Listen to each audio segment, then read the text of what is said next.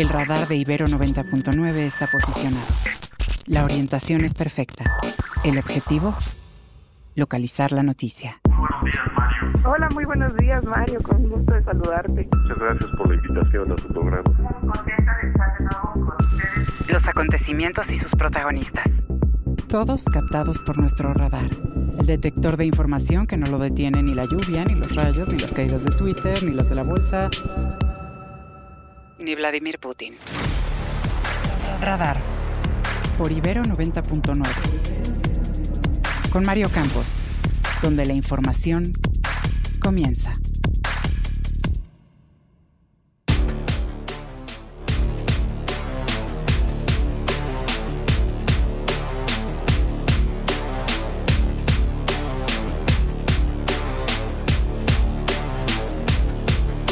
El gobierno de México formaliza la solicitud de extradición de Andrés Ruemer ante el gobierno de Israel. La fiscalía de ese país lo considera extraditable. Confirma la Fiscalía de Jalisco la detención de un sujeto relacionado con la desaparición de cinco jóvenes en Lagos de Moreno hace casi dos meses. Acusan al presidente López Obrador de intentar limpiar la imagen del ejército al cumplirse 55 años de los hechos de Tlatelolco. La Suprema Corte de Justicia de la Nación ordena al Senado cumplir con la designación de al menos dos de los tres comisionados del INAI pendientes por nombrar. El Frente Amplio por México postula seis aspirantes de la oposición para la jefatura de gobierno. La alcaldesa de Cuauhtémoc, Sandra Cuevas, queda fuera y amaga con romper la alianza. Advierte la organización Save the Children que poco más de 4.000 migrantes menores de edad han muerto en el Mediterráneo en su intento por viajar a Europa y serán más al final 2023. Radar 99.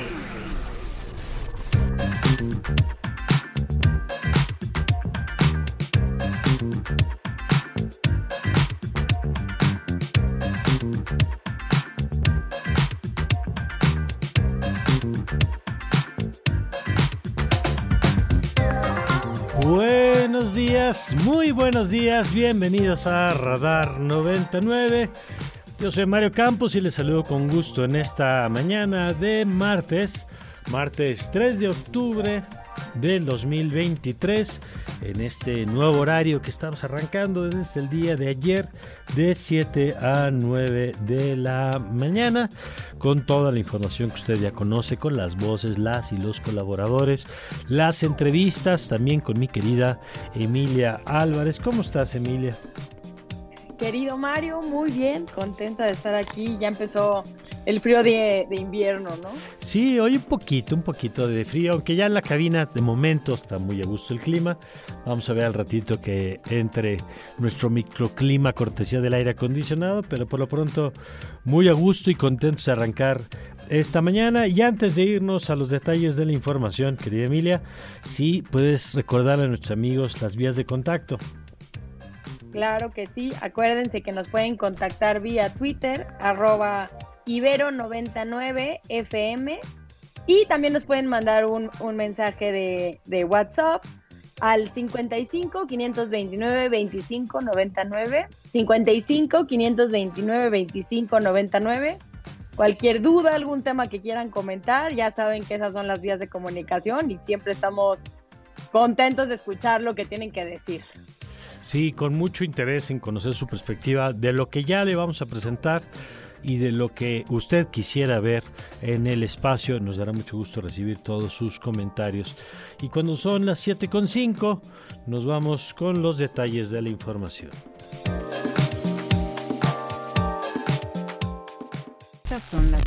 Estas son las, noticias. Bueno, ayer le platicamos esto mientras ocurrió ayer en la mañanera, pero ya con más detalles le informamos que el gobierno de México solicitó formalmente la extradición de Andrés Ruemer, detenido por las autoridades de Israel, acusado por la Fiscalía de la Ciudad de México por los delitos de violación y abuso sexual agravado. La Cancillería mexicana explicó en un comunicado que aunque no hay tratado de extradición con Israel, la detención se realizó con base en el principio de reciprocidad y cooperación internacional. A casi dos meses de la desaparición de cinco jóvenes en Lagos de Moreno, Jalisco, la Fiscalía del Estado confirmó la detención este lunes de un, de un sujeto identificado como Rogelio M., identificado como probable partícipe en la desaparición de los cinco muchachos y este martes será consignado ante un juez. También la Fiscalía informó ayer que vieron vinculados a proceso los tres sujetos detenidos por el secuestro de la alcaldesa de Cotija, Michoacán, de Cotija, Michoacán, Yolanda Sánchez Figueroa. Ya al cumplirse 55 años de la matanza de Tlatelolco, ayer cerca de 5.000 personas marcharon en la Plaza de las Tres Culturas al Zócalo para recordar estos hechos y señalar al ejército como responsable. Antes, por la mañana, el presidente del observador explicó que en sentido estricto no fueron los soldados los responsables, sino el comandante supremo aquel entonces, pues lo que ha sido ya considerado pues como una defensa del presidente, una exoneración del presidente sobre la responsabilidad histórica de las Fuerzas Armadas en esos hechos. Escuchemos lo dicho por el presidente del observador.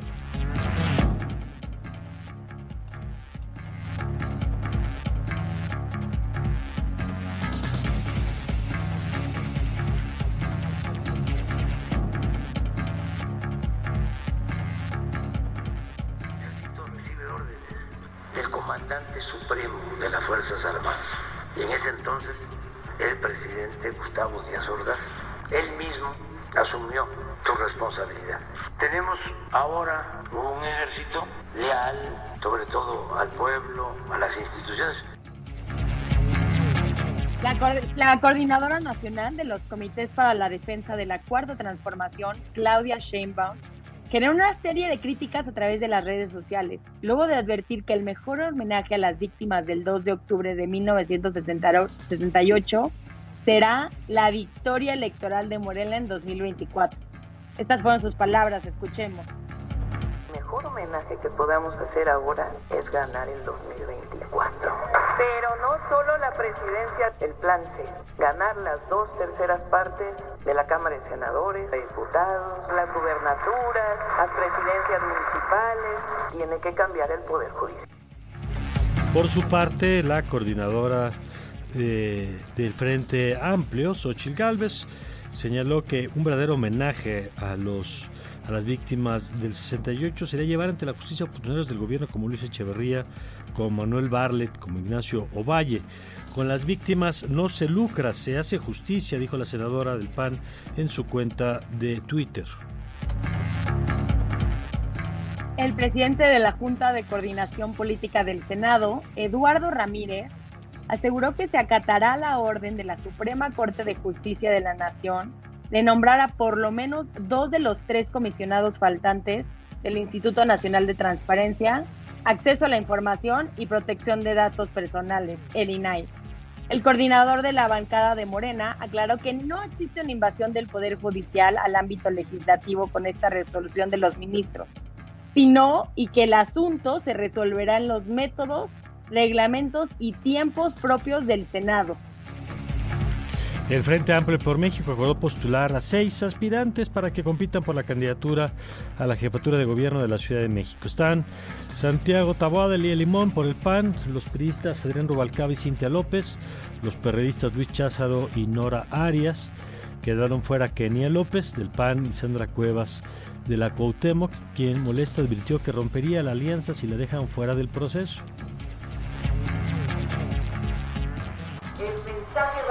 Para la alianza. Para los mismos de la alianza, dejen de saborearse la alcaldía Cuauhtémoc porque la Cuauhtémoc tiene alcaldesa y se llama Sandra Cuevas. Si no quieren que la alianza se rompa, respeten a la alcaldesa. Mario Delgado, líder nacional de Morena, confirmó que serán de 6 a 8 perfiles los que se integrarán a las encuestas finales que se llevará a cabo en las nuevas entidades que tendrán elecciones de gobernaturas el año próximo. En la Ciudad de México, la dirigencia nacional deberá elegir a un hombre y una mujer más que se sumen a Omar García Harfuch, Clara Brugada, Hugo López Gatel y Mariana Boy. Scanner 360. Y el juicio civil contra el expresidente Donald Trump se convirtió en otra confrontación electoral cuando el expresidente y sus abogados atacaron al juez Arthur Engoron y la fiscal de Nueva York James de contar una farsa, la acusaron de montar una farsa y presentarse una cacería de brujas para evitar que se postule a la elección en el 24. Trump compareció ante un juez acusado, junto con miembros de su familia, de un presunto fraude financiero al haber inflado el valor de sus bienes. Más de 28 mil migrantes han muerto o desaparecido en su intento de cruzar el Mediterráneo para llegar a Europa desde 2014. Y de estas personas, 1.143 eran niños, informó la organización Save the Children, la cual detalló que para fin de año habrá crecido en un 4% el total de menores de edad que murieron en 2022 en esta región, en la búsqueda con sus familias de un futuro mejor. Crack 90.9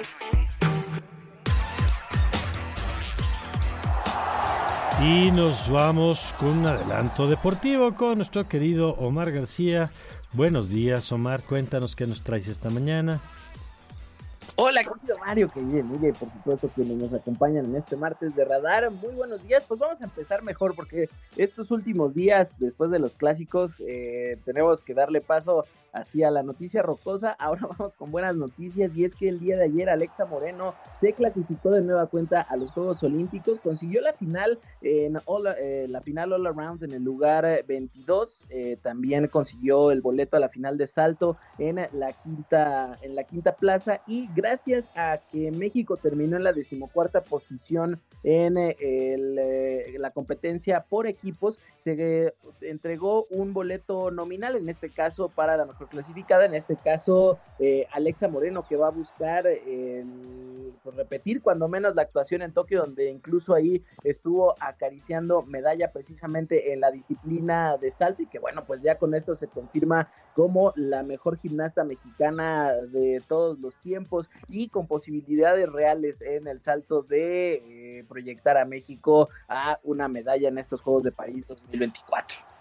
Muy bien, pues me encanta que arranques el programa con esa eh, noticia.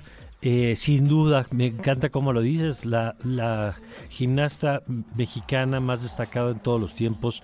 Y es que además en un país en el que tan poco apoyo hay para esos deportes, es extraordinario lo que ha logrado y lo que seguramente seguirá logrando, ¿no? Sin lugar a dudas, porque además hay que decirlo, este es el ciclo olímpico, digamos, en plenitud de facultades. Para Alexa Moreno todavía, por supuesto, tiene mucha carrera eh, por delante. Sin embargo, creo que París 2024 es la gran oportunidad y en efecto, llevamos ya prácticamente escuchándola ocho años poniendo a la gimnasia primero como una disciplina asequible para los gimnastas eh, mexicanos y bueno, pues ahora eh, metiéndose, metiéndose de lleno y bueno, pues ya estaremos por supuesto siguiendo su camino de preparación rumbo a los Juegos Olímpicos. Claro, gracias querido Omar. Seguro, querido Omar, ya nos escuchamos en el Largos y Tendidos con el resto de la jornada. Gracias, gracias a nuestro querido Omar García por el adelanto, el adelanto deportivo.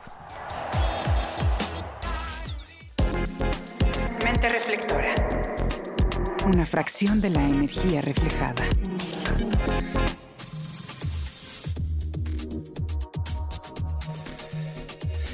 Bueno, vamos a nuestra primera entrevista.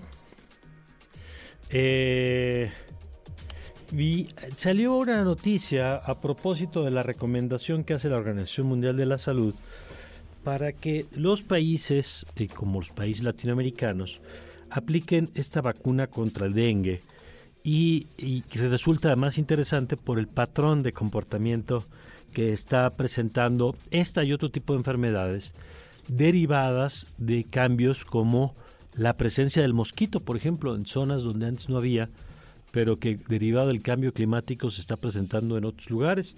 Y vamos a platicar este, tello, este tema con el doctor Javier Tello, a quien me da mucho gusto saludar. Querido doctor, ¿cómo estás? Hola, ¿qué tal Mario? Muy buenos días, ¿cómo estás? Muy bien. Oye, yo quisiera empezar por este asunto de cómo hay enfermedades que están viviendo un nuevo, un nuevo patrón de conducta que tiene que ver pues con efectos entre otros ambientales. Ah, sí, pero mira, por supuesto, eh, sobre todo con los efectos directos del cambio climático. desde hace muchos años, cualquiera hubiera pensado que muchas enfermedades transmitidas por vectores. Un ejemplo claro son, son los mosquitos. Estaban exclusivamente eh, representadas o solamente se manifestaban en estas zonas en donde, por razones obvias, los mosquitos iban a prevalecer. Las zonas cálidas, las zonas húmedas, incluso se pensaba que en algunos niveles de oxigenación, como, como la altitud, conforme hemos estado eh, nosotros viviendo esta, este cambio de temperatura, sobre todo eh, el calentamiento ah, del clima en el mundo, eh, se comenzó hace algunos años a ver cómo la enfermedad del el Nilo estaba comenzando a manifestarse en alguna parte de las costas de Nueva York y de las zonas ribereñas de Nueva York y de, y, de Long Island, por ejemplo. Nadie hubiera esperado que el, el mosquito causal de esta enfermedad se localizara tan alto. Por otro lado, algunas enfermedades, algunas riqueciosis, eh, estos, eh, estas enfermedades que transmiten algunas garrapatas, comenzaron a salir ya de, de, las áreas rurales y a verse un poco más frecuentemente en las áreas suburbanas eh, y en las áreas urbanas por los animales que empiezan a, a, em, a migrar a, estos lugares. ¿no? Bueno, en este mismo tenor de cosas, se pensaba que la Aedes aegypti el, ah, insecto, el, mosquito que es el vector de eh, virus precisamente del dengue y también del chikungunya eh, y también del virus Zika, tres enfermedades en un solo animal, comenzaba a desplazarse hacia otras latitudes. Y ya no es raro que hemos visto desde hace algunos años cómo comienza a incrementarse la incidencia de casos de dengue y que se ha venido manteniendo de esta manera. Esto debería ser un motivo de alerta para muchos países, ya lo es para, para algunos, de, eh, sobre todo en donde esto ya era un problema que se presenta ahora mucho más, pero como tú lo ves, la Organización Mundial de la Salud ya prendió los focos rojos y ya es hora de que en México también los prenda, que ya habíamos estado nosotros eh, con la mira en ello, pero francamente hay que reconocer que ya hay un problema. Esto es muy interesante porque eh, con lo que nos acabas de contar, cambio climático, nuevo patrón de comportamiento de eh, los mosquitos o los vectores, la transmisión, y entonces de pronto avanza por un lado el tema de los contagios, pero avanza por el otro el tema de la respuesta desde la ciencia. Y platícanos de esta vacuna de la que se recomienda la aplicación. Eh, entiendo que no tenía, no teníamos, digamos, antes vacunas frente al dengue. Ha habido algunas vacunas este, para, el dengue. La realidad es que eh, no se habían distribuido de una manera muy amplia. Primero porque en algunos casos no habían probado tener una mayor efectividad o no habían logrado tener este costo-beneficio eh, por la cantidad de protección que, que lograban, ¿no? Hemos tenido algunos ejemplos en México anteriormente que finalmente no, no, se les concedió un registro sanitario propiamente por ello. Esta vacuna que maneja el laboratorio Takeda, que es la, la, empresa farmacéutica y biotecnológica más grande de Japón y una de las más grandes del mundo, que le llaman cariñosamente TAC, así con K003, eh, que es una, una, nomenclatura obviamente para Takeda, ¿sí? Eh, desconocemos la marca comercial que vayan a utilizar en este momento, es una vacuna que tiene una característica muy interesante, que ya fue probada en poblaciones privadas, eh, perdón, pediátricas con bastante éxito. Y entiendo hasta donde he leído yo que esta es precisamente la base también de la recomendación de la OMS, el proteger a los niños y el proteger a los adolescentes que particularmente están muy expuestos a, mm, tener una forma bastante más grave de, la enfermedad cuando son contagiados, ¿no?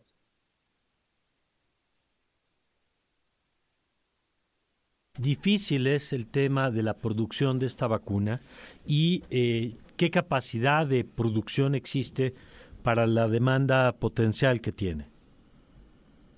Bueno, fíjate que esto, es muy interesante. Primero que nada es una vacuna Este eh, es una vacuna muy interesante porque es una vacuna tetravalente, eh, protege contra cuatro tipos de, variedades de, este virus del dengue.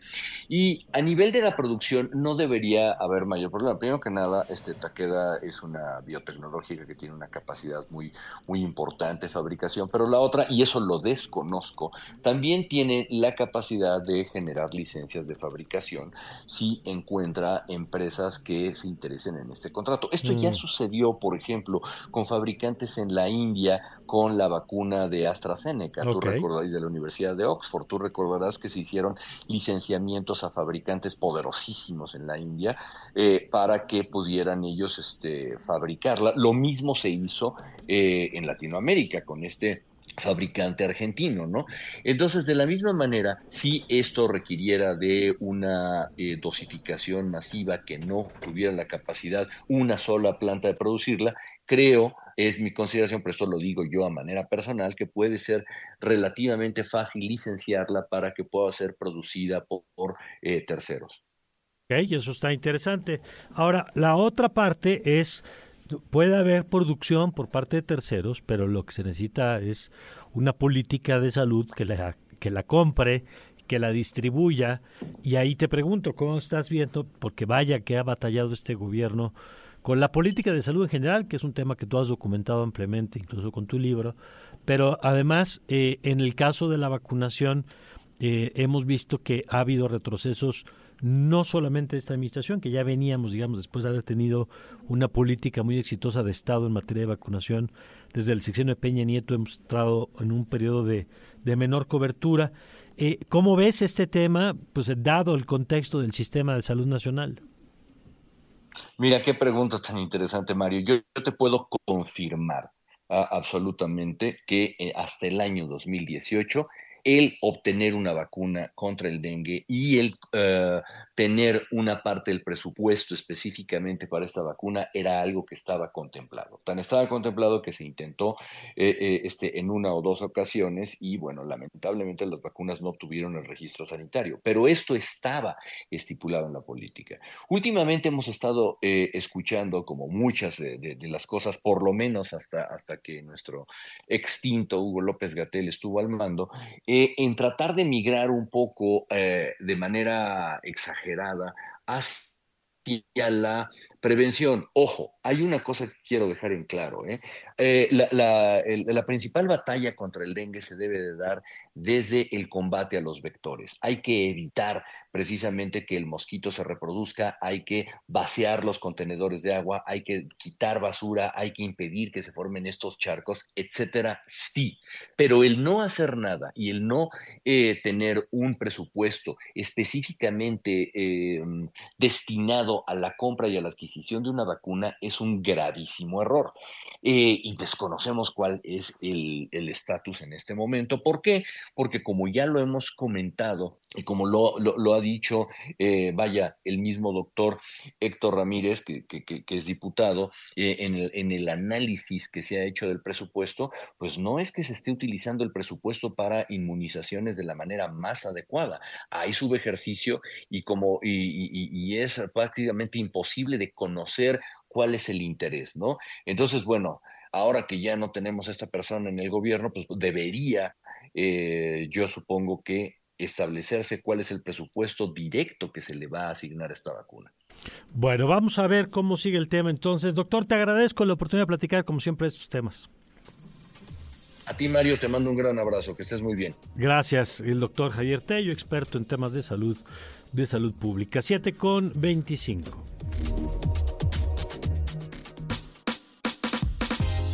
primeras planas y encabezados.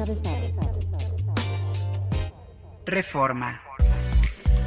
Bueno, nos vamos con los titulares. Cambian otra vez reparto de medicinas. A propósito de lo que estábamos hablando, contrata Birmex militarizada a empresas privadas. El Universal. Ambiente, ambiente electoral en Estados Unidos y dólar bajan ritmo a remesas.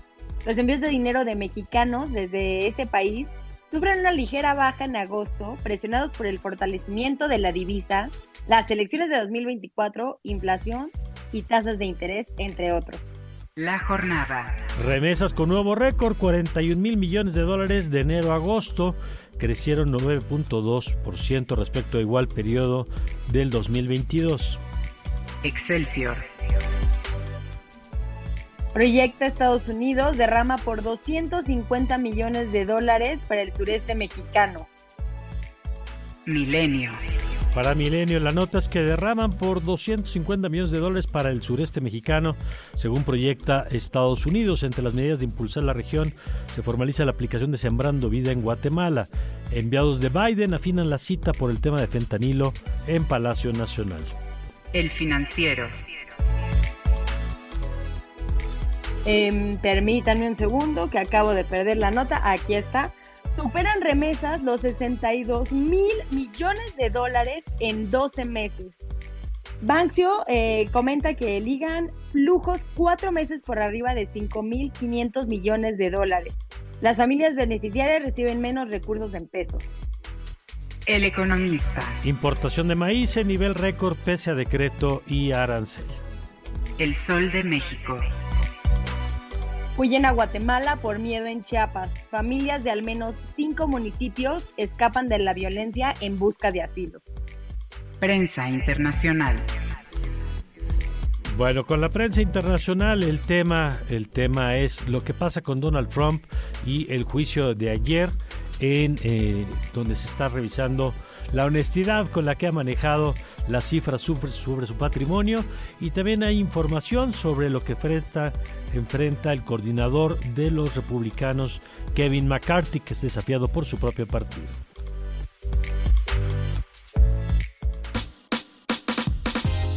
Primeras planas y encabezados. Radar de alto alcance. Escúchanos en el 90.9 de FM y en nuestra aplicación Ibero 90.9 para Android e iOS. 90 I I B B RO. Ibero. 90.9 Ibero 90.9 Ibero. Ibero 90.9 Los vapeadores pueden ser muy atractivos y fumar te hace sentir grande.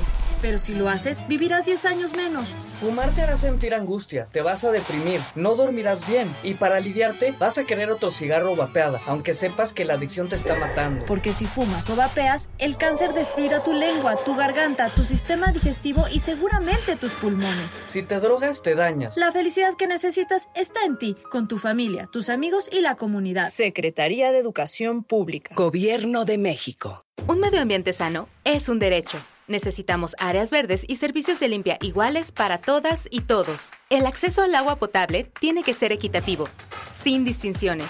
Eso es lo justo. En el Partido Verde trabajamos a favor de la justicia ambiental. Por eso hemos propuesto y logrado el 90% de las leyes ambientales y de protección a los animales de nuestro país. Y seguiremos trabajando por el derecho a un medio ambiente sano. Porque el futuro de la 4T debe de ser verde. Partido Verde. 90.9 90.9 Ibero Ibero 90.9 Radar por Ibero 90.9. Estamos de regreso. Radar. Clima. Amigos de Radar 90.9, gusto en saludarlos. Se pronostica por la mañana ambiente fresco a templado con bancos de niebla y cielo mayormente nublado durante el día. Ya por la tarde se esperan lluvias puntuales fuertes en la Ciudad de México y Estado de México, las mismas que pueden estar acompañadas de descargas eléctricas y posible caída de granizo. El viento será de componente norte de 10 a 20 kilómetros por hora y rachas de hasta 45 kilómetros por hora.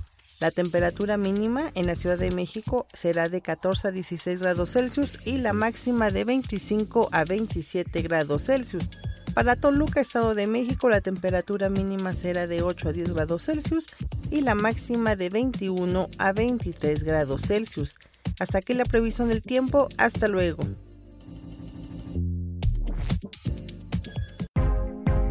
Revista Proceso. Revista Proceso. Y vámonos ahora con la siguiente entrevista. y ya sabe que aquí tenemos el privilegio de poder compartir con ustedes contenido de la revista Proceso, que cada semana nos comparten los trabajos que están haciendo y uno de los eh, uno de los temas importantes pues es cómo se sigue viviendo la afectación cotidiana por la inseguridad en el país. Hay una dimensión que es la más visible naturalmente, que es la de los homicidios, la de las desapariciones, pero hay otro que ha crecido de manera significativa, que es el de las extorsiones. Eh, ¿Cuál es el gran problema de las extorsiones? Pues que no se denuncian y no se denuncian por temor. Entonces tenemos una cifra negra brutal. ¿Cuánta gente está siendo extorsionada? ¿Cuántos negocios le están exigiendo el pago de dinero? Pues no lo sabemos hasta que se hace la labor de ir a tocar la puerta como hizo Patricia Dávila, a quien le agradezco que nos acompañe. Patricia, muy buen día. Hola, ¿qué tal, Mario? Buenos días. Y a ti, a ti y a tu, a tu auditorio de Radio Ibero. Gracias, Patricia. A ver, cuéntanos, por favor, de este trabajo que haces para Proceso a propósito de lo que pasa en Valle de Bravo y, y pues estas extorsiones por parte de la llamada familia Michoacán?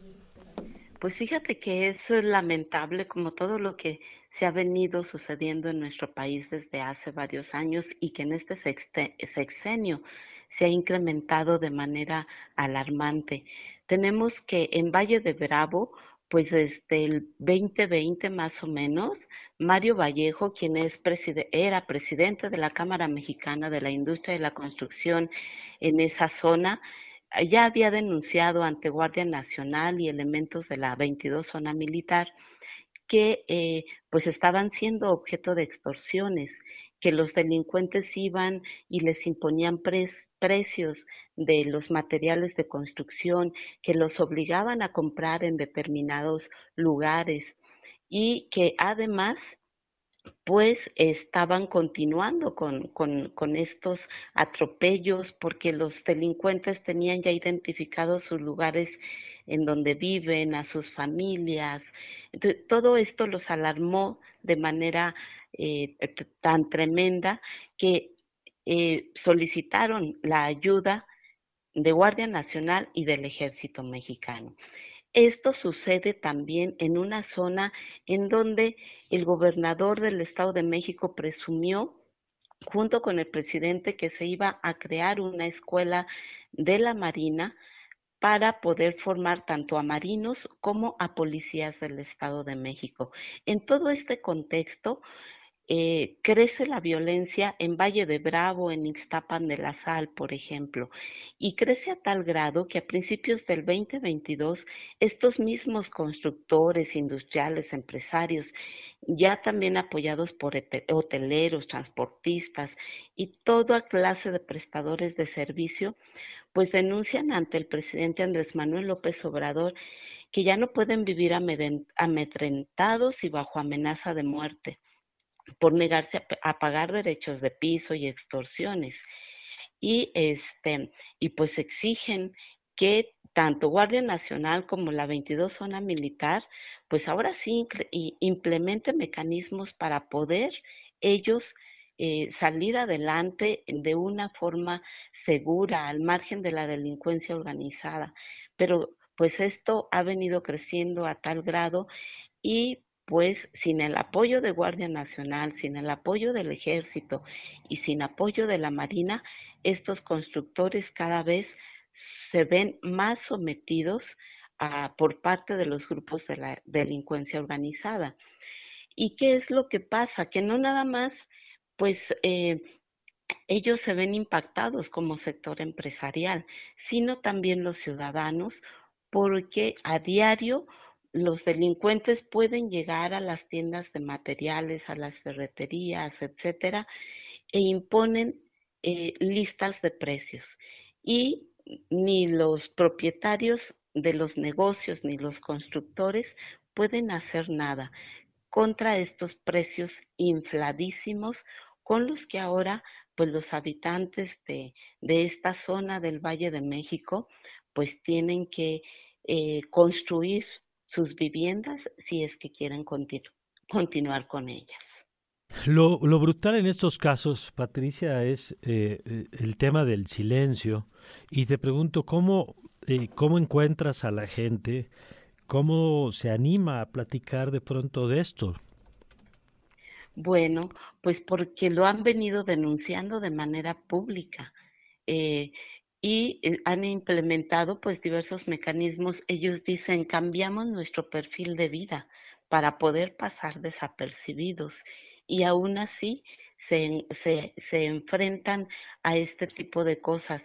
Y ahorita, por ejemplo, pues ya no hayan que hacer porque te digo, ya ahora la delincuencia les manda mensajes en donde les dice que los tiene ubicados, les manda su domicilio, les manda eh, el número de integrantes, quiénes, quiénes integran su familia.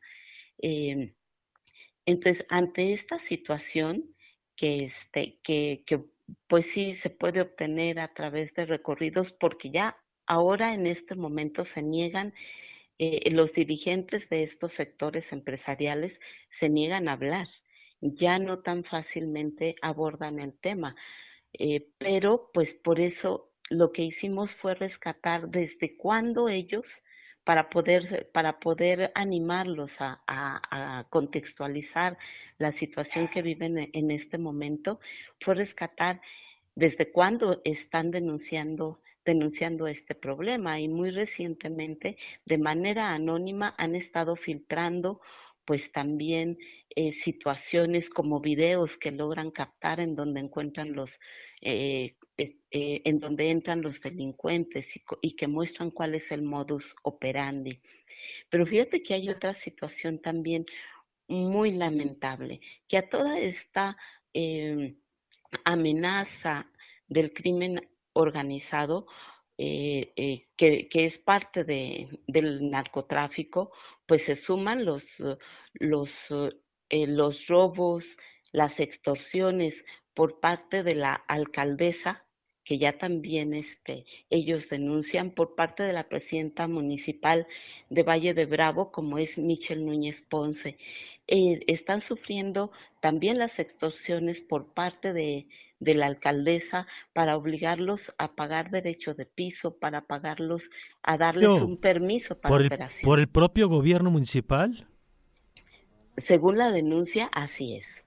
Por el propio gobierno municipal no les dan recibos y como no reciben recibos por los pagos, pues el gobierno municipal envía nuevamente a un cobrador y bueno, es el cuento de nunca acabar porque como no reciben recibos de que ayer dieron el pago, pues la próxima semana pueden llegar y exigir el mismo pago.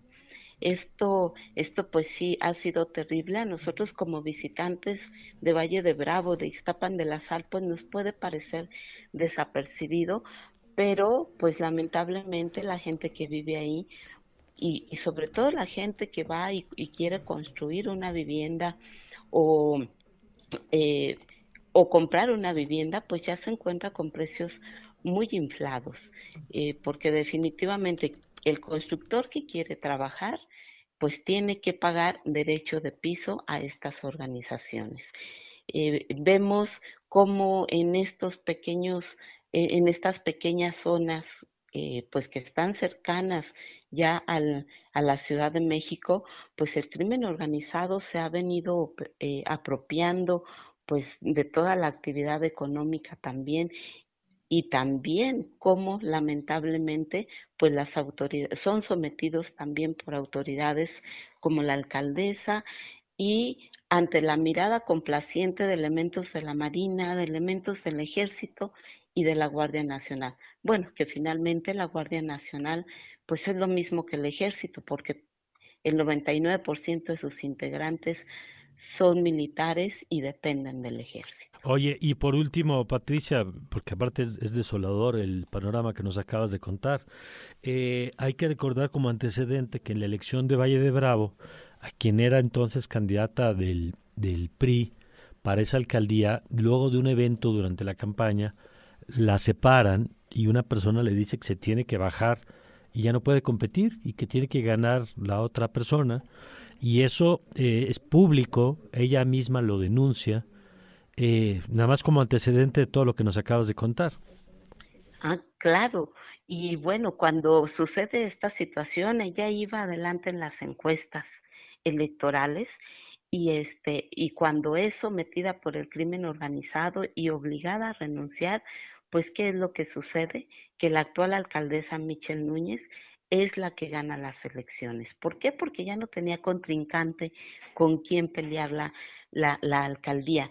Y recordemos que esto sucedió incluso en el mismo Sinaloa, en el mismo Badiraguato, en donde, de donde es originario el Chapo Guzmán, la mamá del, Chapo Guzmán y, todos ellos, eh, sucedió exactamente lo mismo durante la jornada electoral. Obligaron a la alcaldesa que iba adelante en, en, la, en la preferencia electoral a obligar. ¿Y cómo la obligaron? Durante la mañana de, del día de las elecciones secuestran al hermano y le dicen que o renuncia públicamente en ese momento o nunca lo vuelve a ver. Ella organiza una rueda de prensa, habla a medios y les dice me voy. ¿Por qué? Porque mi hermano está secuestrado y de lo contrario no lo regresan. Y quien gana, gana la alcaldesa de Morena. En esta ocasión, en Valle de Bravo, sucede exactamente lo mismo. Esperemos que en la próxima contienda electoral el, el crimen organizado, los grupos de, del narcotráfico se mantengan alejados de, las elecciones para que podamos tener una transición más tranquila y podamos tener pues en un futuro un país eh, pues alejado de la violencia que, que hemos estado viviendo, Mario. Patricia, te agradezco mucho lo que la información que nos acabas de compartir. Al contrario, un placer.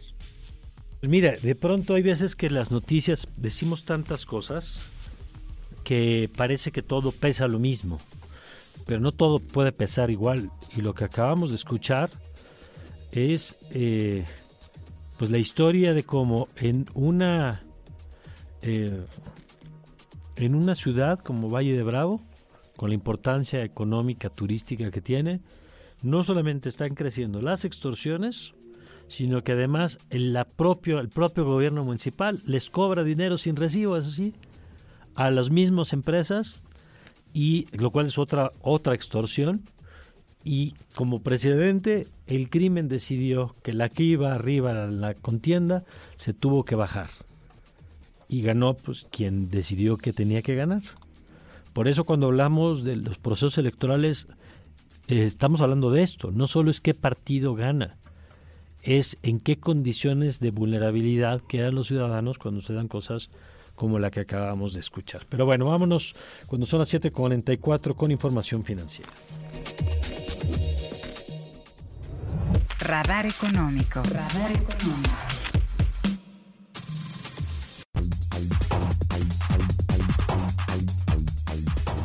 A partir de ayer, 2 de octubre, venció la prórroga que había dado el SAT en varias ocasiones a los contribuyentes que están en el régimen simplificado de confianza, por lo que ahora deben contar con e-firma y tener activo buzón tributario. Este régimen es para contribuyentes con ingresos hasta de 3.5 millones de pesos, quienes pagan una tasa del impuesto sobre la renta desde 1% hasta 2.5%. México captó 5.563 millones de dólares por concepto de remesas en agosto, un monto nunca antes visto para un mes similar e implicó un repunte de 8.6% anual. De con los datos del Banco de México. No obstante, el récord histórico de agosto, Gabriela Siller, directora de, Análisis Económico del Grupo Financiero Base, Destacó que a tasa mensual las remesas tuvieron una caída de 1.56%.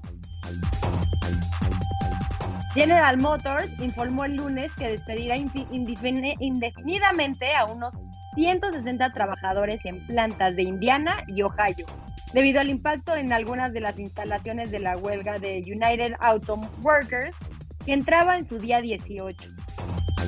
El presidente Andrés Manuel López Obrador y el primer mandatario estadounidense Joe Biden retomaron el diálogo económico de alto nivel, con el objetivo de promover las distintas prioridades económicas y comerciales entre ambos países, dio a conocer este lunes la oficina del presidente de Estados Unidos.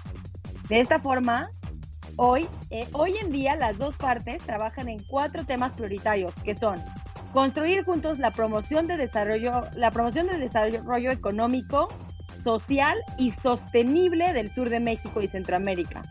El asegurar herramientas para la futura prosperidad e invertir en la población.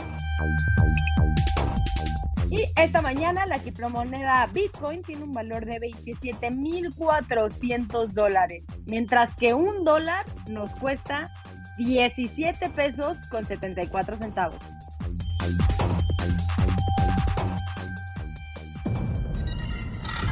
Podcast 99.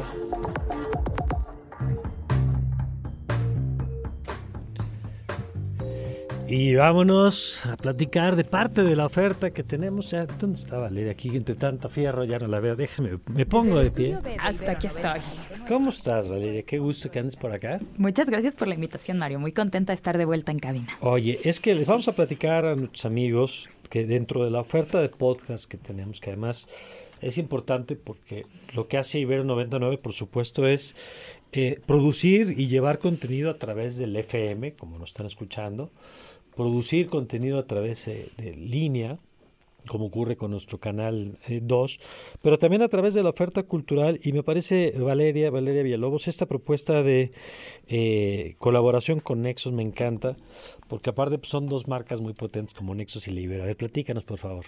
Pues sí, hace un mes comenzamos con un nuevo proyecto de podcast que se llama Control de Cambios. Como dijiste, es una colaboración entre la revista Nexus e Ibero 90.9. Es un podcast semanal eh, de aproximadamente episodios de media hora en donde buscamos reunir a muchas de las voces divulgadoras de la revista para compartir un poco de lo que saben en todo tipo de áreas, ¿no? Tenemos eh, la suerte de que desde hace 45 años Nexos reúne a muchas de las voces más importantes en todo tipo de debates, desde la sociedad, la ciencia, la cultura y la política, por supuesto, y pensamos en cómo acercar todos esos contenidos especializados en un formato más divulgativo que permitiera a nuestros autores pues dar a conocer las ideas y los debates en los que participan. A ver, cuéntanos, por favor, eh, ¿qué tipo de contenidos son los que ya están encontrando y que van a seguir encontrando?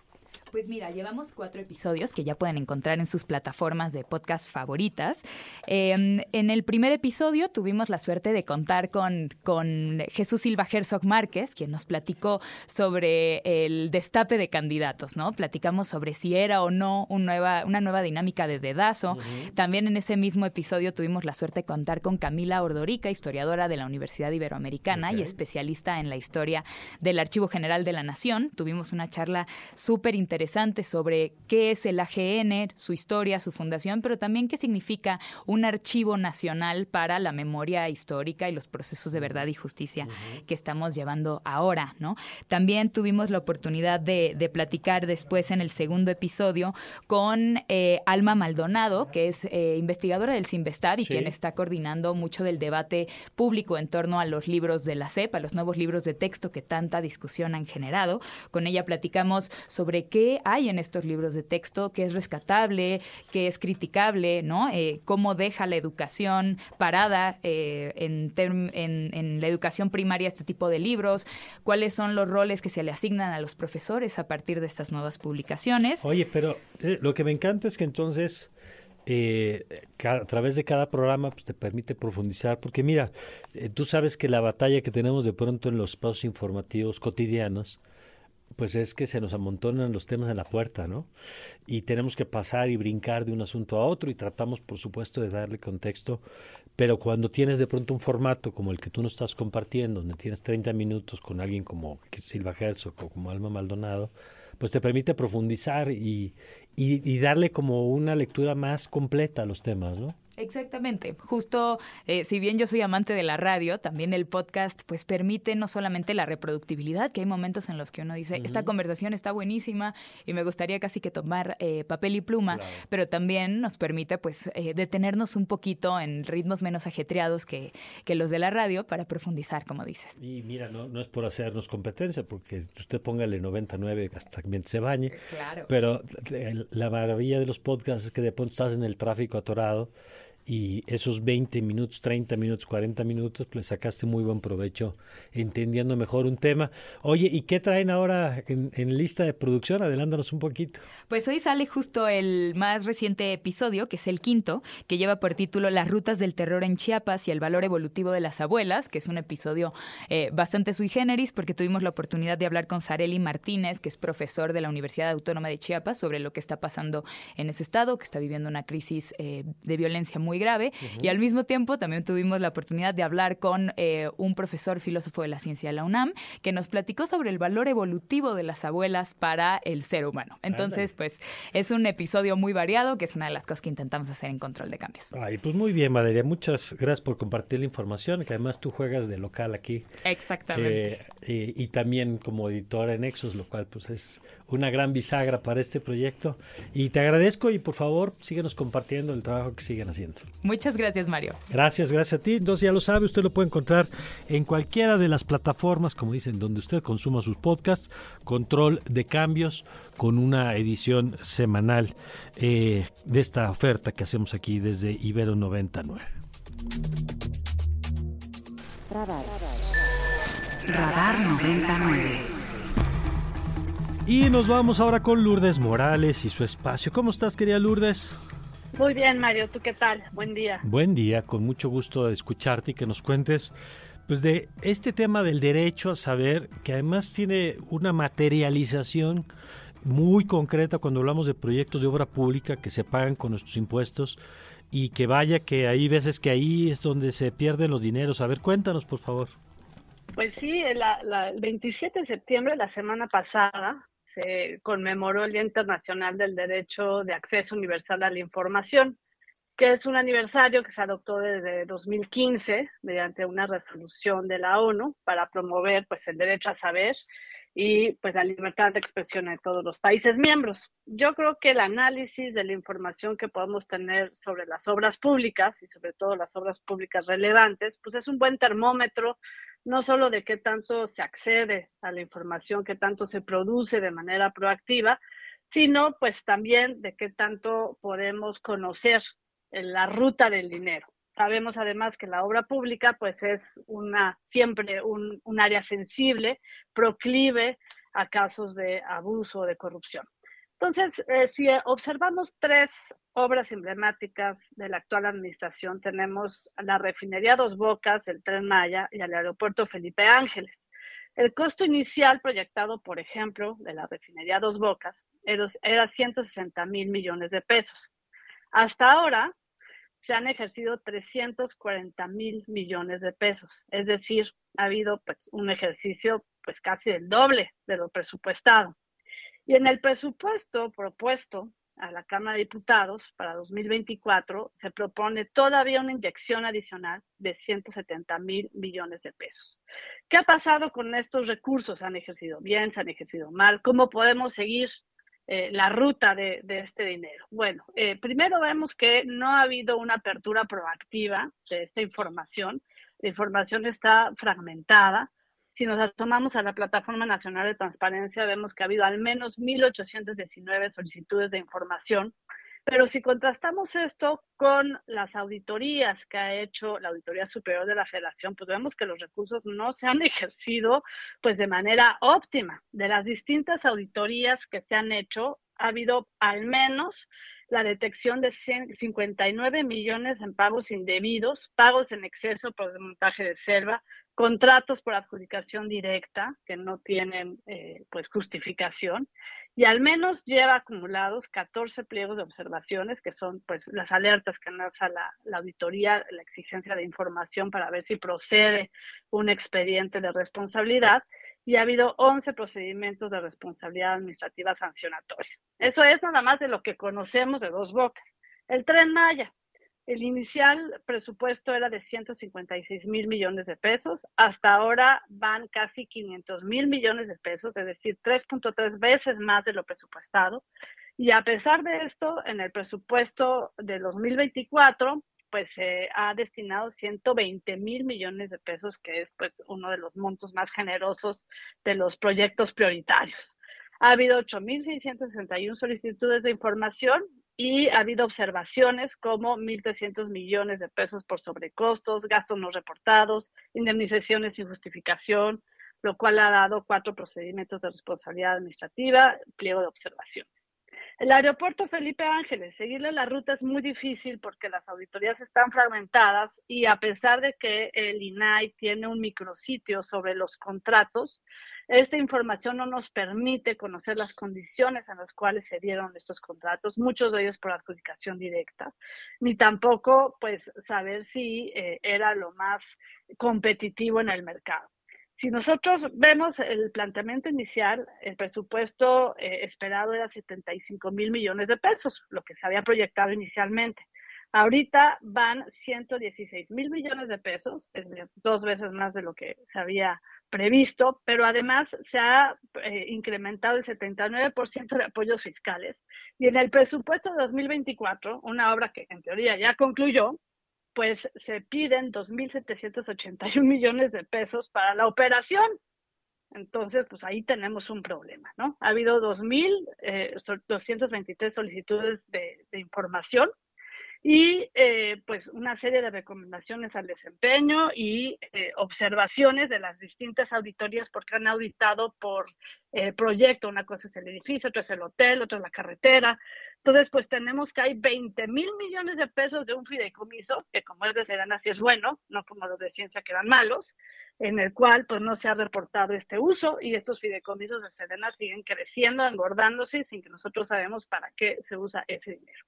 ¿Qué podemos concluir? Pues que a pesar de nuestra buena normativa en transparencia, tenemos estos proyectos costosos en donde vemos una planeación inadecuada porque pues los costos al final son pues mucho más altos de lo que se prevé.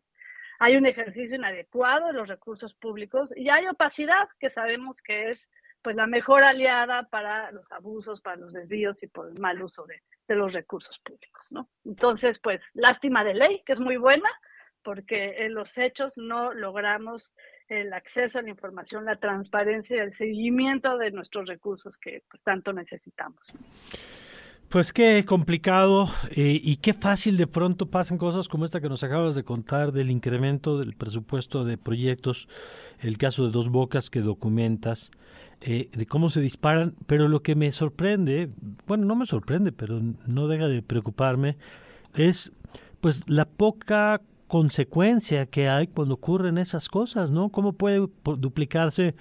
Y no, no significa necesariamente que los contratistas estén haciendo mal su trabajo. Puede ser que de origen el presupuesto estaba mal, puede haber casos donde de pronto los materiales a lo largo del proceso se disparó el precio, eh, puede haber contingencias que tuvieron que ajustarse en la obra que no estaban contemplados. Es decir, no todo incremento del presupuesto en sí mismo es un acto de corrupción, pero lo que sí sorprende es la poca rendición de cuentas, como bien apuntas.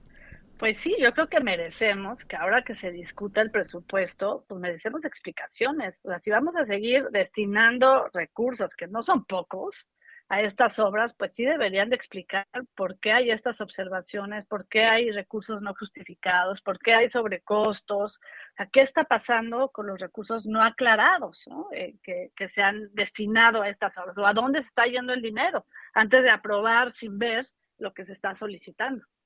De acuerdo, pues yo te agradezco, Lourdes, como siempre, que traigas estos temas y los pongas aquí en el radar.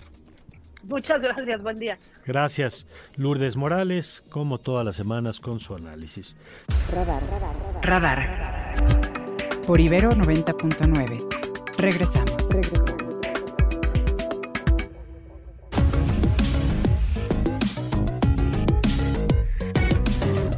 8 con 8, gracias a Ricardo Vigueras, a quien le mando muchos saludos.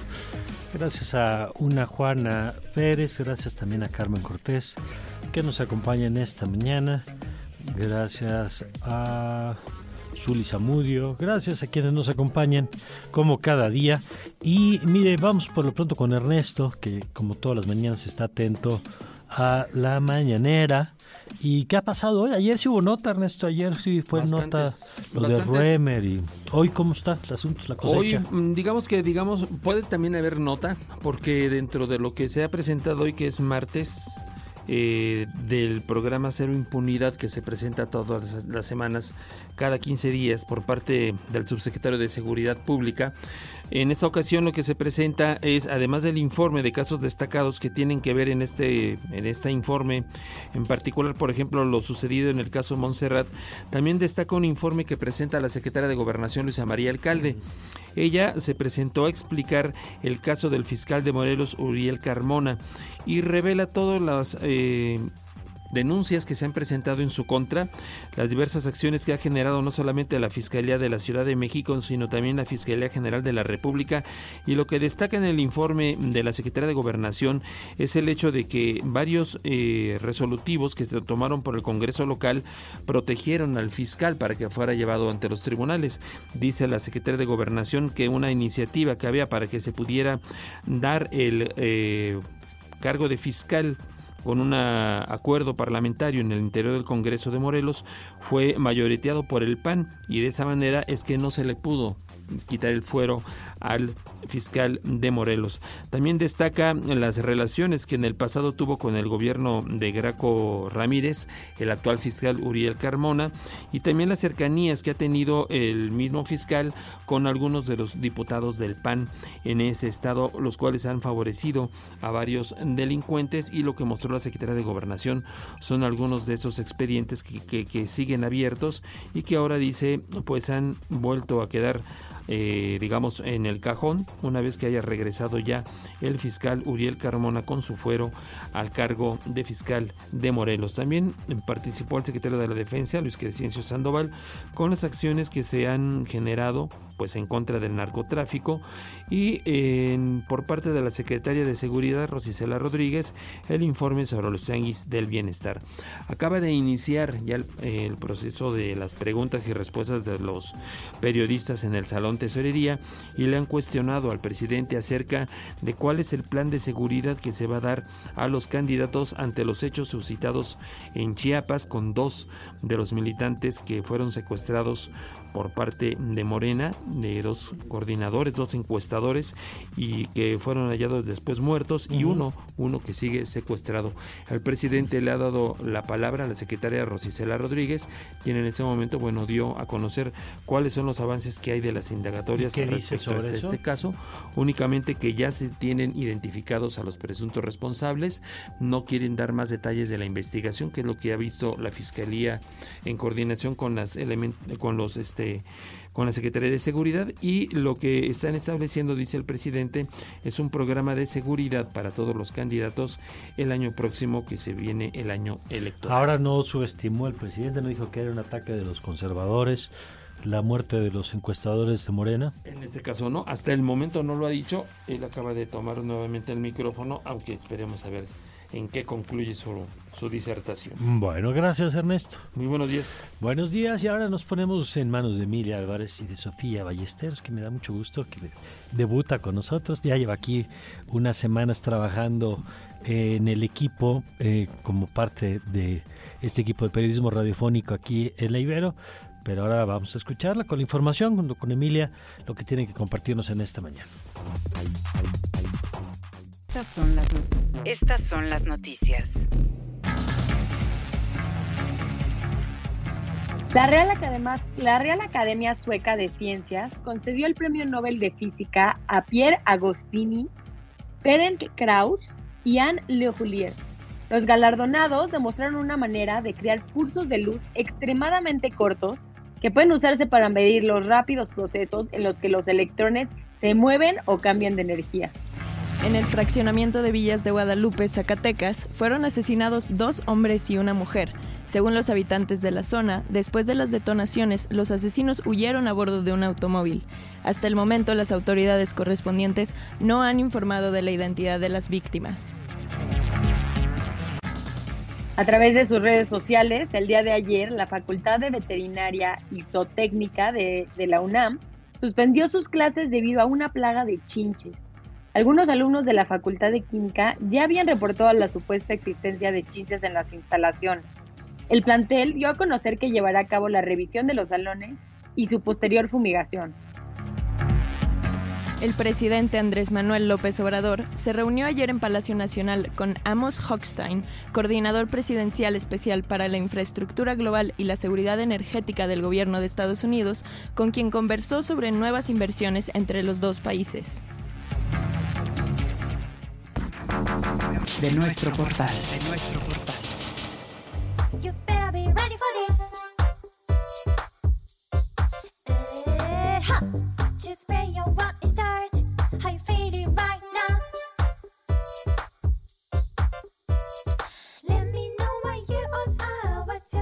Asia nos comparte a la banda japonesa llamada Chai, que es un grupo de chicas que nos traen un nuevo álbum homónimo en donde crean un sonido pop urbano cargado de una dosis llena de energía vertiginosa, junto con un montón de empoderamiento sin darle vueltas. Ritmos que llenan la pista de baile y coros hechos a gritos. Conoce estas y otras nuevas producciones que hemos elegido como los éxitos de esta semana en nuestra página www.ibero99.fm.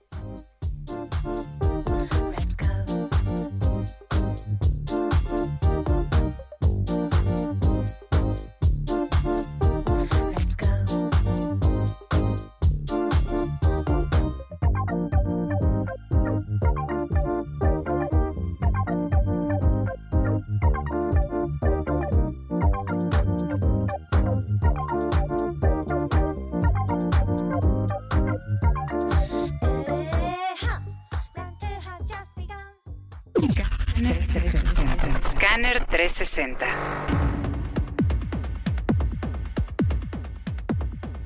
Y en noticias de Estados Unidos, el alcalde de Nueva York, Eric Adams, viajará a México, Ecuador, Colombia y Panamá para reunirse con, esto, con los líderes de estos países y conocer más sobre la situación que han causado el flujo de miles de migrantes que han llegado a, las ciudades estadounidenses, a la ciudad de Nueva York en el último año. Europa. Las chinches se están, se están convirtiendo en un problema que se extiende por Europa en ciudades emblemáticas como París, donde intentan lidiar con una plaga que va en aumento. Los expertos sugieren que esta plaga se debe al incremento en el turismo global, así como a la inmunidad generada a los químicos, que tratan de combatirlas. Agregan además que la incidencia de estos insectos puede haber regresado a niveles no vistos desde la Europa anterior a la Segunda Guerra Mundial. Asia. Diversas críticas ha generado el primer desfile militar en una década que realiza el ejército de Corea del Sur con la participación de una representación de la Armada de los Estados Unidos. Al menos 4.000 soldados de América participaron en el último desfile del Pleno Central de Seúl, bajo los aplausos de una multitud que agitaba banderas, en el que se exhibieron también 170 tanques, drones y misiles.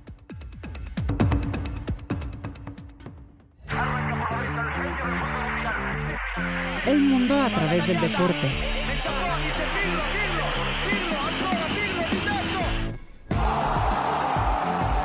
Crack 90.9.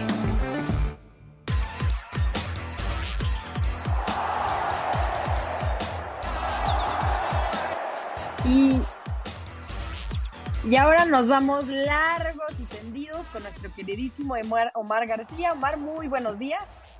Hola, querida Emilia, ¿cómo estás? Buenos días de nueva cuenta. Buenos días, querido Mari, quienes están con nosotros en esta mañana de radar. Pues vámonos largos y tendidos. Por una parte, actividad del cierre de la fecha número 12 de la, la apertura 2023 en la Liga MX femenil. Ayer Tijuana consiguió una victoria 2 por 0 sobre Atlético San Luis. El conjunto de Tigres femenil 3 por 0 derrotó a las Pumas. El Atlas 22 por 1 a Puebla. Y en eh, la comarca Santos Laguna y Toluca empataron a dos goles, ya enfilándonos al cierre del campeonato. Con esto, eh, las posiciones de liguilla se quedan en posesión de Tigres, que recupera la cima de la tabla general, desplazando al América al segundo puesto. Chivas en tercer lugar, Tijuana en la cuarta posición. Monte, las Rayadas, León, Pachuca Juárez de momento en la zona de clasificación. Ya que estamos hablando de fútbol mexicano, hoy tenemos fecha doble, la decimoprimera jornada de la apertura 2023 en la Liga MX eh, varonil con doble cartelera, Puebla y Monterrey a las 7 de la noche, así como América En el Estadio Azteca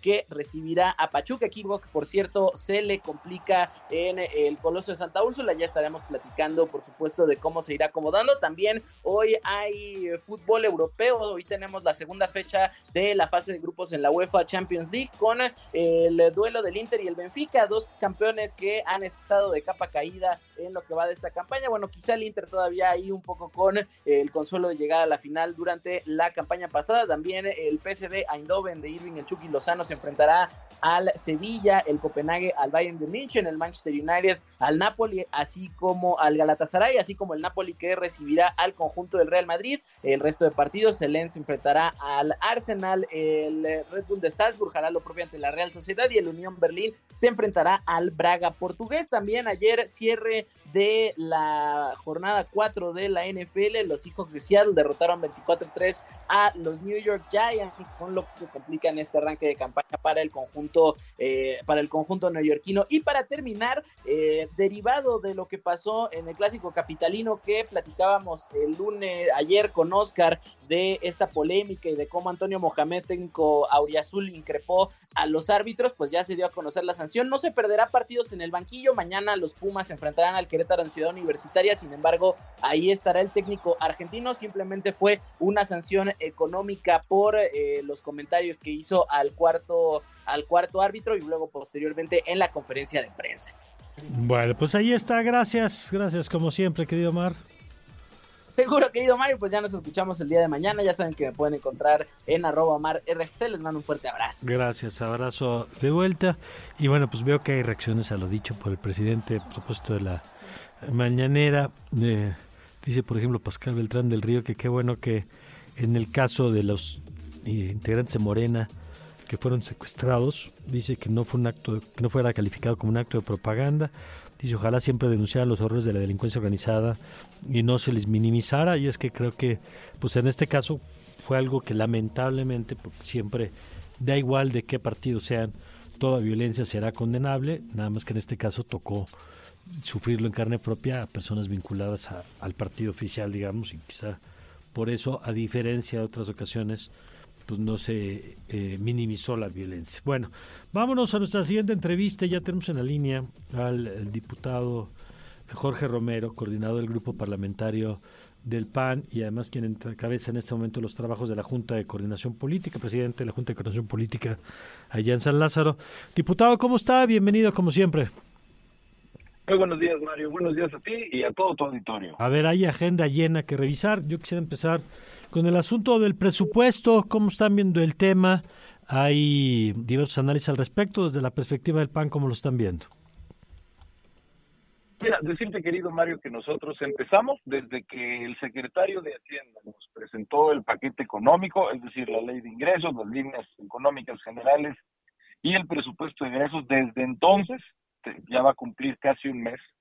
Nosotros lo hemos dicho, ojalá y este último presupuesto de este sexenio sea, y digo ojalá porque nunca lo ha sido, el producto de por fin un acuerdo en la Cámara. Ojalá y la mayoría que no ocupa de la oposición para el presupuesto, porque se vota con mayoría absoluta, es decir, con mitad más uno, que sí lo tienen, si es que los de Marcelo no se enojan, ojalá y por última vez puedan escuchar a las voces que opinamos distinto.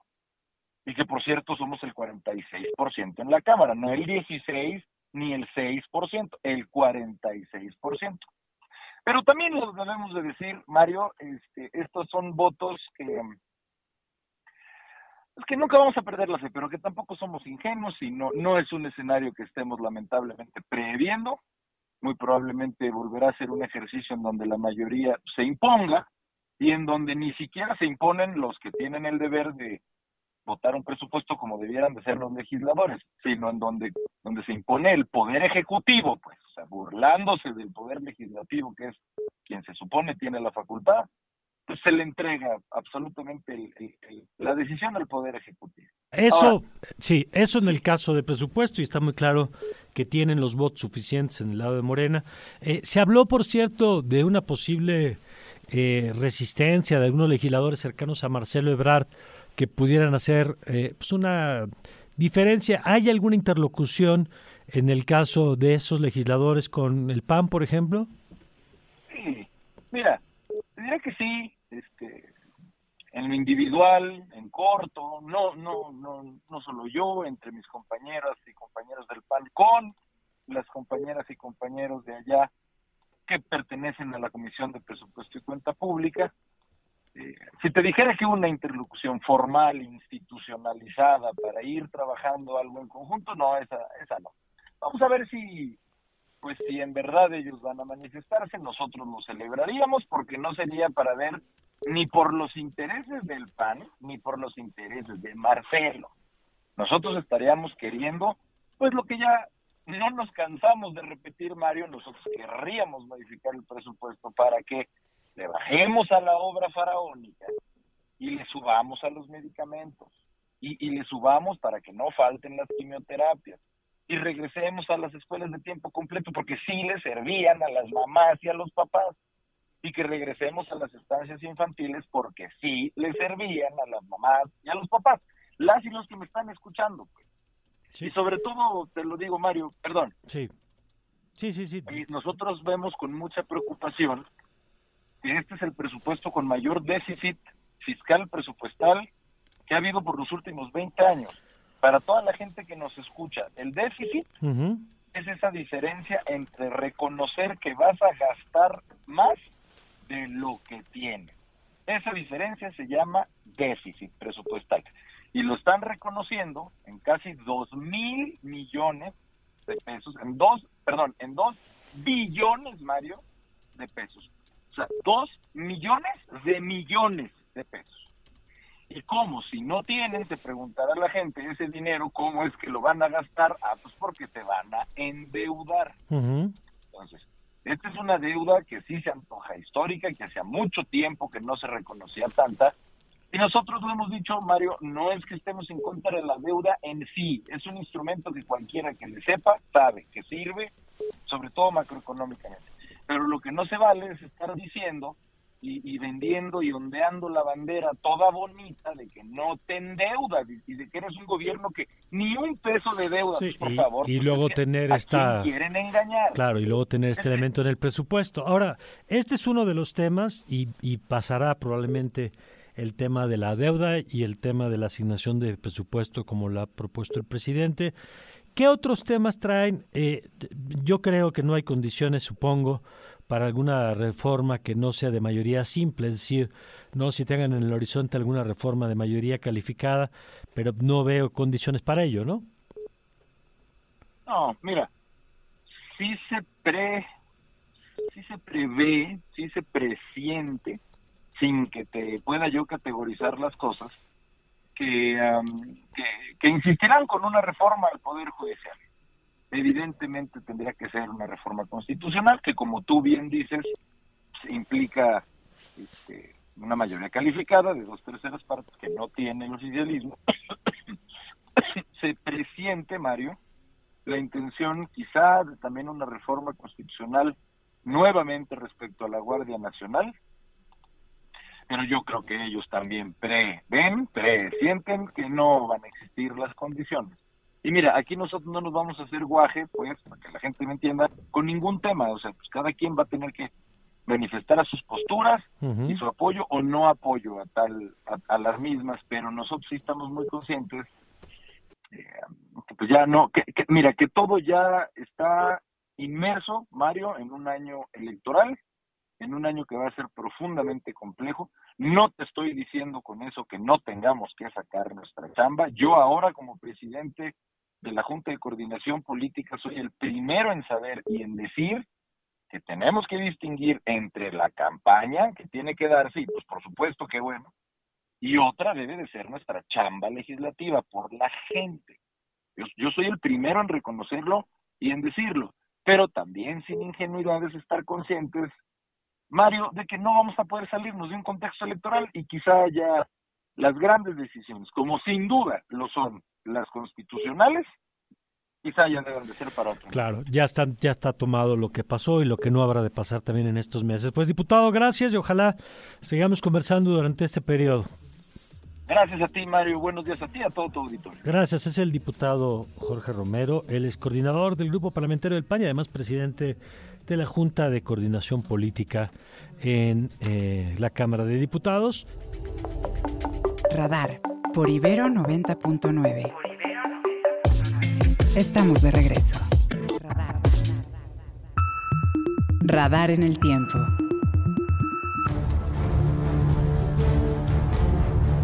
El 3 de octubre, pero de 1990, los Estados Unidos, Gran Bretaña y Francia reunificaron sus zonas de ocupación en territorio alemán y tras la caída del muro de Berlín, se reintegra la República Democrática Alemana a una nueva República Federal, recuperando así su condición de Estado unificado, la cual se había dividido tras la Segunda Guerra Mundial.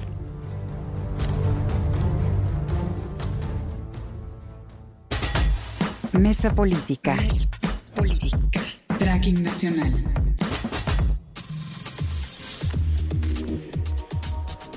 Y nos vamos a nuestra mesa con Ernesto Núñez. Ernesto, ¿cómo estás? Hola, ¿qué tal Mario? Buen día.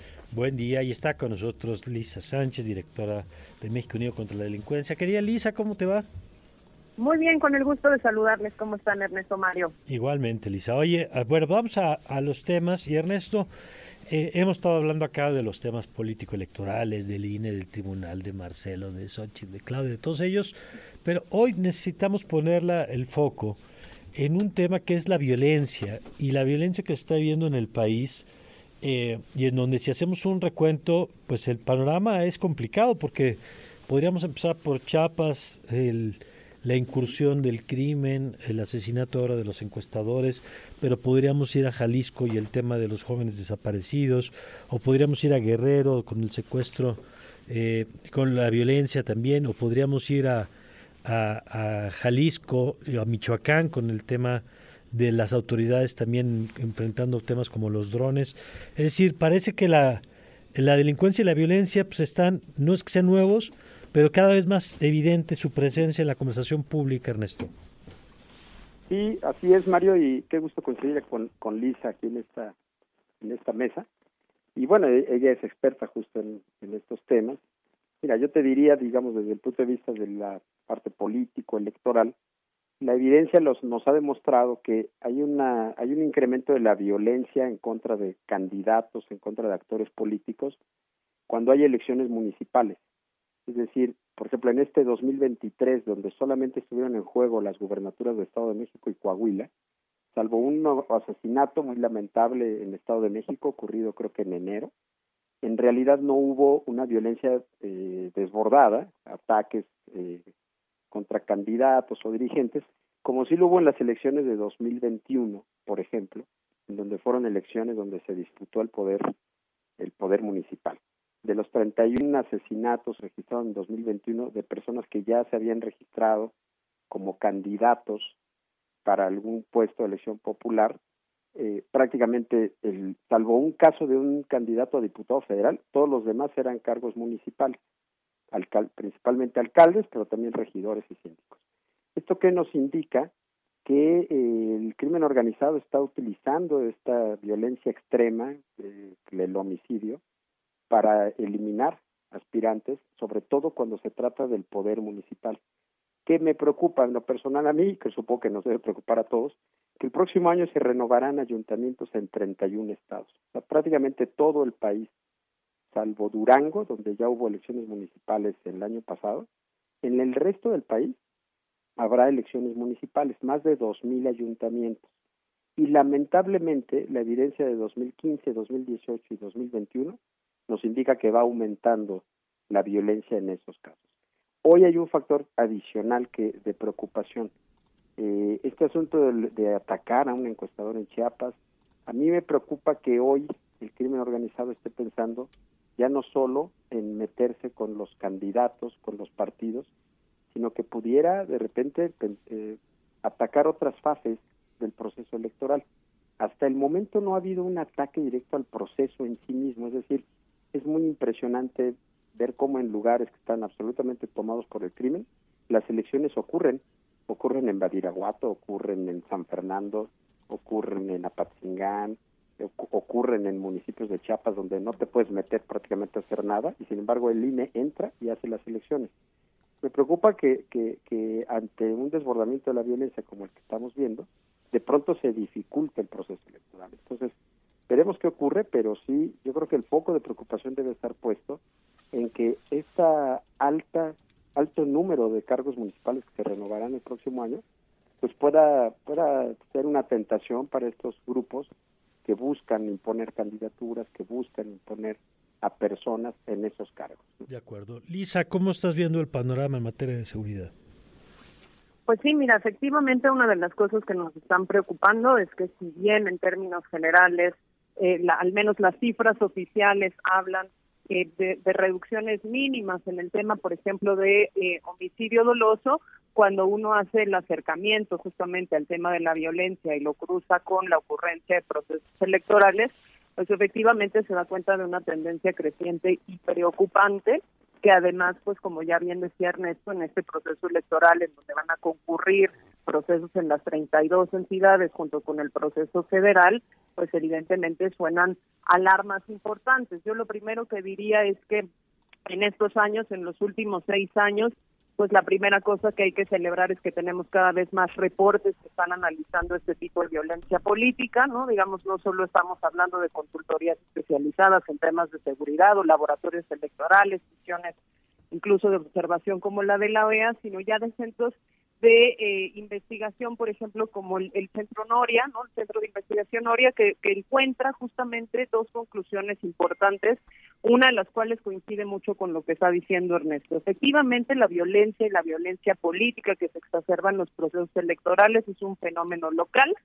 Ellos hicieron la revisión del proceso del 2020-2021 y encontraron que solamente 3.5 del total de las incidencias de violencia, ya fueran amenazas, retenciones, eh, privaciones ilegales de la libertad e incluso homicidios sucedieron contra candidatos o funcionarios federales, mientras que el resto de la violencia pues sí se concentró tremendamente, por ejemplo, en candidatos alcaldes, ¿no? En, en servidores públicos locales en funciones, en líderes políticos y sociales locales, no solamente en las personas candidatas o precandidatas, síndicos, regidores, candidatos eh, a diputados locales, militantes de partidos políticos eh, a nivel local, algo que pues por supuesto retrata muy bien lo que ya mencionaba Ernesto.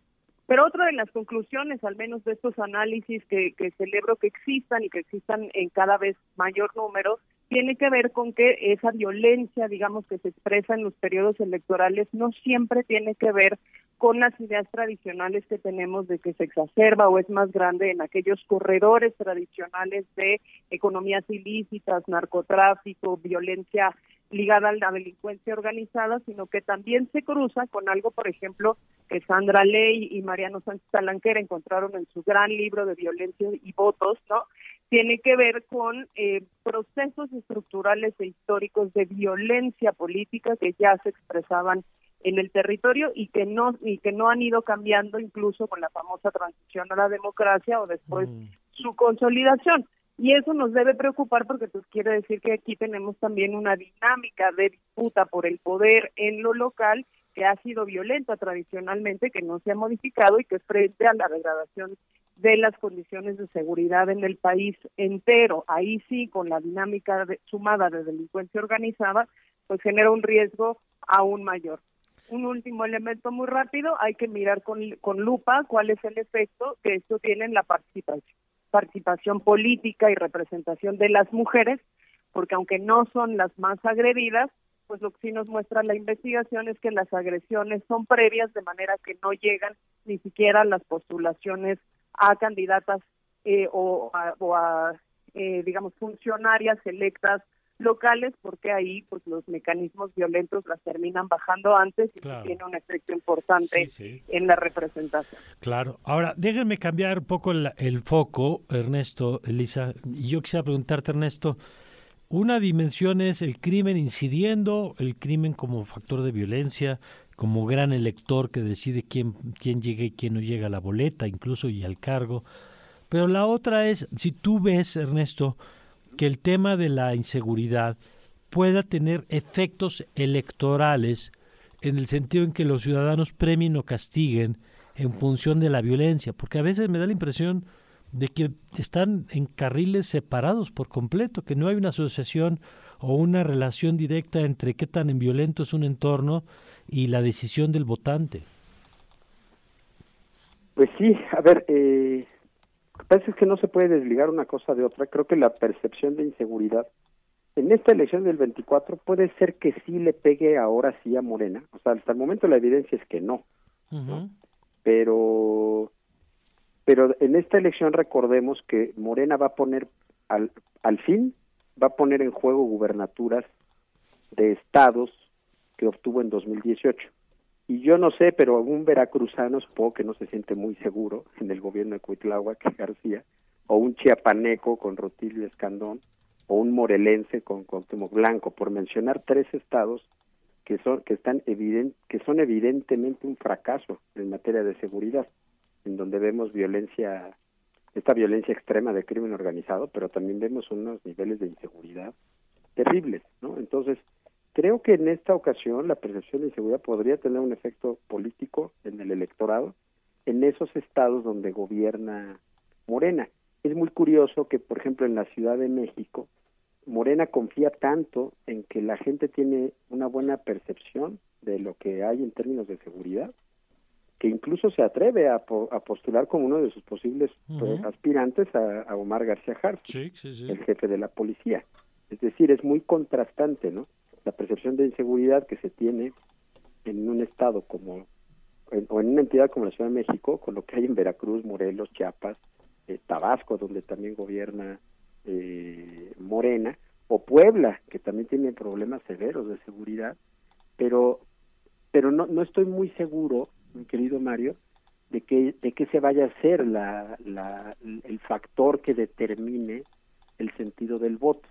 Me parece que hasta el momento, a pesar de tener resultados, eh, decía Lisa, ¿no? que hay, hay ciertas reducciones, el gobierno de López Obrador, digo, yo creo que en general los homicidios dolosos han crecido muchísimo, hay, hay, hay muchos problemas muy graves, ¿no? Recordemos que hace poco publicamos, por cierto, en alianza con México Unido contra la Delincuencia una investigación en Animal Político sobre lo que lo que pasa con los jóvenes, ¿no? Eh, lo, cómo los jóvenes son lamentablemente carne de cañón del crimen organizado en muchos sentidos y a pesar de políticas que buscan darles eh, ciertos beneficios o sacarlos de la dinámica del crimen organizado, pues lamentablemente no se ha logrado. A pesar de esos graves problemas, me parece que el presidente, si uno revisa las encuestas, pues no está mal calificado en términos de seguridad. Quizá no, o, quizá no tanto como para que se vaya a mm. ser el factor decisivo. Habrá que ver qué campaña hace la oposición en ese sentido y cómo se va moviendo, pero no estoy muy seguro que vaya a ser el factor decisivo. ¿Tú qué piensas, Lisa? Yo creo que va a ser muy difícil. Yo creo que la elección, efectivamente, o, los procesos electorales en México nos han demostrado que no importa cuánto se degrade la situación de violencia e inseguridad en el país, eh, no parece ser el elemento fundamental que sancionan los votantes, como en algunos otros momentos, por ejemplo, se ha podido ser la bandera de la corrupción o del autoritarismo con un voto útil hacia una transición de aspiración democrática. Eh, preocupa mucho esto porque además pues el votante ha estado expuesto y está expuesto en cada periodo electoral pues a eh, digamos fórmulas de comunicación política muy efectivas que tienen que ver con el populismo punitivo no entonces frente a la amenaza de una violencia creciente y de una inseguridad creciente las personas candidatas pues recurren a la máxima de que prometer no empobrece no y entonces ponen más penas más delitos en el catálogo más eh, reacciones, digamos, de mano dura que toda la evidencia apuntan a que esas no son las que terminan reduciendo ni la inseguridad, ni la violencia, ni la impunidad, y al final del día esa sensación de posible seguridad futura, pues sí se termina computando al momento de la elección de los votantes, junto con las filias y fobias y los rechazos tradicionales, que también tienen mucho que ver con cómo hace campaña esa, digamos, esa oposición parecería que esta es la primera vez, de acuerdo a los datos de la encuesta del financiero, que el presidente tiene una afectación en su popularidad específicamente en materia de seguridad. Eh, sin embargo, pues sí, recordemos que eh, la atracción del, del presidente, el crecimiento territorial de Morena, pues le dieron prácticamente todas las gubernaturas en disputa durante este durante este sexenio y será muy difícil sustituir pues ese trabajo territorial y esa capacidad que tienen ya de controlar los gobiernos locales y los congresos locales con una percepción de inseguridad aumentada, eh, por más que esta haya tenido repercusión de algunos puntos sobre la popularidad del presidente. De acuerdo. Bueno, pues yo les agradezco el, el análisis de lo que nos acaban de compartir. Gracias, Lisa. Muchísimas gracias, Mario. Un saludo, Ernesto. Gracias y gracias también a Ernesto Núñez. Un gran saludo, Lisa. Saludos, Mario. Gracias a Lisa Sánchez. Te la puede seguir como Liz Mary Baby y en a Ernesto Núñez lo puede seguir como Chamanesco. Bueno, pues ahí está. Y este, si usted quiere saludar a Sofía, por cierto, ¿a ti cómo te encuentran en Twitter? A mí me pueden encontrar como arroba tu amiga Sofía, porque yo soy amiga de todos. Eso, muy bien. ¿Y a ti, Emilia? A mí me pueden encontrar como Emilia LVZ. Ah, pues normal, muy normal, no, no tienes... Sí, sí, normal, un nombre más, más normal. En Instagram ya como Emiluchi. ¿no? Ah, bueno. Más, más acogedor el tema. Muy bien. ¿Y ahora qué creen? Estén al pendientes que en estos días estaremos liberando los boletos para nuestra fiesta de aniversario, del 20 aniversario, la cual se realizará en el lunario del Auditorio Nacional. Y si aún no tienen, eh, si aún no los tienen, mantente atento a nuestras emisiones en vivo y activa las notificaciones de tu Twitter X. A mí, a mí me gusta seguirle diciendo Twitter, creo que todo el mundo lo entendemos mejor. Y pues activa las notificaciones para estar, para que, para estar más atento cada vez que liberemos pases dobles. Va a ser una buena fiesta, esténse atentos. Muy bien. Y ahora nos vamos con nuestro queridísimo Ernesto. Cuéntanos, Ernesto, ¿qué más pasó en la mañanera de hoy?